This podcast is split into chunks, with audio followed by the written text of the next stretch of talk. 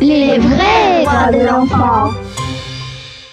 Eh les filles, j'ai entendu le mot liberté d'expression, mais vous savez ce que ça veut dire Mais tu sais pas ce que ça veut dire Attends, je t'explique. La liberté d'expression, c'est quand tu as le droit d'exprimer librement ton opinion.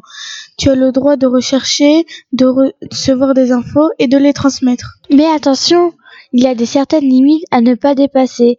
Tu dois respecter les droits et la réputation des autres et tu ne peux pas mettre la société en danger. Attendez, si je résume bien, c'est qu'on a le droit de s'exprimer, mais il y a des limites. Est-ce que c'est ça Oui. oui. Ce dialogue a été représenté par Lina, Justine, Louane, Mélissa, de la classe de 6e 3 et du collège de François Rabelais.